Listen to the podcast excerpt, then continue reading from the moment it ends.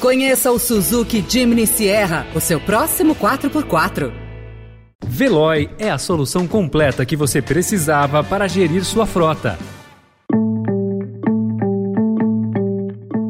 Olá, seja bem-vindo, seja bem-vinda. Começa agora mais uma edição do Notícia no seu Tempo. Esse podcast é produzido pela equipe de jornalismo do Estadão para você ouvir em poucos minutos as principais informações do jornal. Entre os destaques de hoje, defesa diz que só vai revelar relatório sobre urnas após o segundo turno. Ex-presidente da Fiesp lidera a rebelião contra o atual por gestão ideológica. E a quarta taça do Flamengo na Copa do Brasil. Esses são alguns dos assuntos que você confere confere nesta quinta-feira, 20 de outubro de 2022. Estadão apresenta Notícia no seu tempo.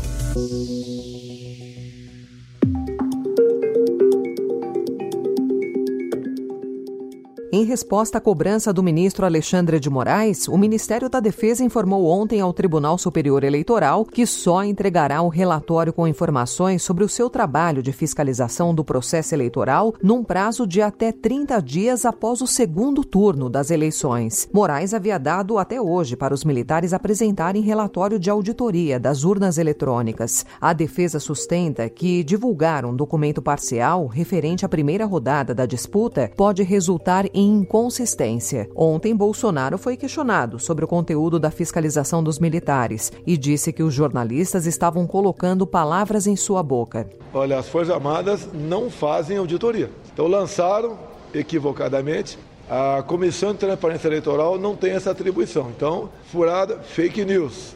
Mas o senhor não tinha, o senhor não tinha dito que ia haver um relatório? Você agora está botando na minha boca agora? Não. Tchau para vocês aí. Não, não bota na minha conta não, não bota não. Durante a campanha, porém, Bolsonaro chegou a afirmar que algo de anormal teria ocorrido no TSE caso não fosse reeleito no primeiro turno com 60% dos votos. Eu digo se eu não tiver menos de 60% dos votos, algo de anormal aconteceu no TSE.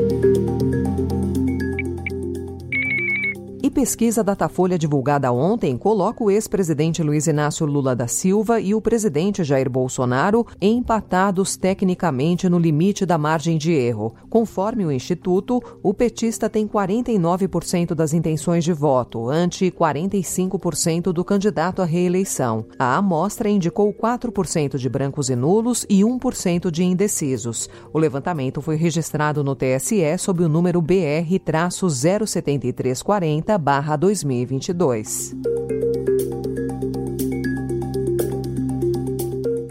Aliás, o STF confirmou a decisão que liberou prefeitos e concessionárias para oferecer transporte público gratuito no segundo turno das eleições no dia 30 deste mês. Segundo apurou o Estadão, ao menos sete capitais, Rio de Janeiro, Porto Alegre, Florianópolis, Palmas, Fortaleza, Campo Grande e Maceió, já decidiram pelo passe livre.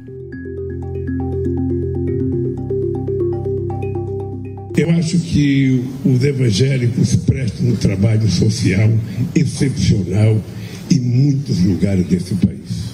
Porque tem muita gente séria, sabe, que exerce a função de pastor para tratar da espiritualidade das pessoas, para tratar da fé das pessoas. E em meio à Guerra Santa travada nesta eleição, Lula participou ontem de evento com pastores e líderes evangélicos em São Paulo e divulgou uma carta para reafirmar compromissos, se eleito, com a liberdade de culto, acenando para a participação de evangélicos em eventual governo. Ele também reiterou o posicionamento contrário ao aborto. Já o presidente Jair Bolsonaro minimizou o impacto do documento, enquanto a primeira-dama Michele afirmou que o petista tem sede de vingança e pediu a dissipação do Partido das Trevas. Lula e Bolsonaro, ambos católicos, disputam votos religiosos. O atual presidente, no entanto, leva vantagem entre os evangélicos.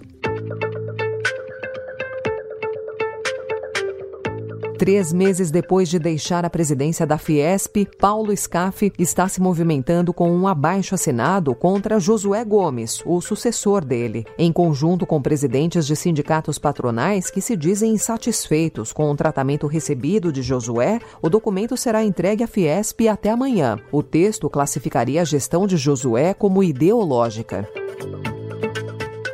A questão pode ter um viés político. SCAF foi apoiador de primeira hora do presidente Jair Bolsonaro, enquanto Josué é filho do empresário José Alencar, ex-vice-presidente nos governos Lula. Há quem diga que o abaixo-assinado, se for mesmo adiante, tem o potencial de riscar a imagem da instituição. Alguns empresários vão além e já classificam a movimentação do ex-presidente da entidade de golpe na Fiesp. Procurados, Paulo Scaff e a Fiesp não retornaram aos contatos da reportagem.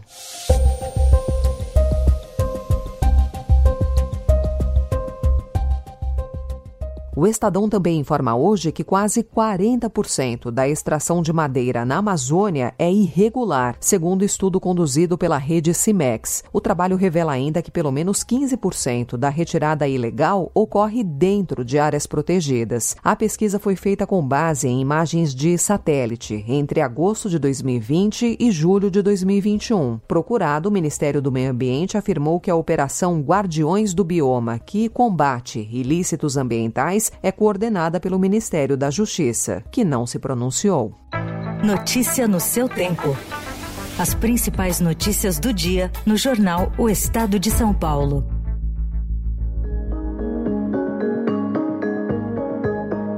Para ampliar o controle na Ucrânia, o presidente da Rússia, Vladimir Putin, declarou ontem lei marcial em quatro regiões anexadas por Moscou. Putin não especificou os poderes que a lei marcial concederia, mas a medida abre caminho para mais restrições a civis. A manobra é uma tentativa de recuperar o poder de fogo depois da mobilização de centenas de milhares de novos combatentes, as baixas crescentes no campo de batalha e o avanço da contraofensiva da Ucrânia.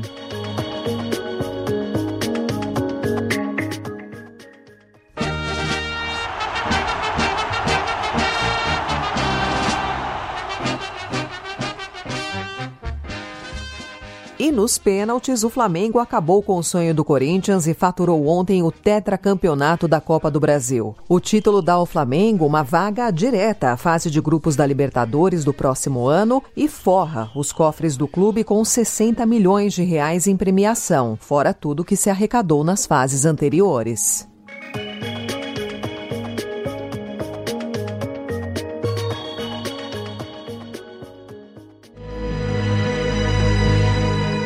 Minha paixão pela seleção era até quando eu não tinha sido jogador ou técnico. Eu já torcia pela seleção. As coisas foram acontecendo e o verde e amarelo jamais saiu da minha cabeça. Mário Jorge Lobo Zagallo, uma das lendas do futebol brasileiro, será homenageado hoje pela CBF. O tetracampeão mundial vai ter uma estátua de cera no Museu da Seleção Brasileira, na sede da entidade. A homenagem feita a Zagallo é algo ainda incomum no museu. Ele será apenas o terceiro a contar com uma estátua no local. Essa foi mais uma edição do Notícia no seu tempo, com a apresentação e roteiro de Alessandra Romano, produção e finalização de Felipe Caldo. O editor de núcleo de áudio é Emanuel Bonfim. Obrigada pela sua escuta até aqui e até amanhã. Você ouviu Notícia no seu tempo. Conheça o Suzuki Jimny Sierra, o seu próximo 4x4. Procurando a rota mais inteligente para gerir sua frota? Veloy é a solução completa que você precisa. Acesse veloy.com.br/empresa e descubra um caminho prático e eficiente para a gestão da sua empresa.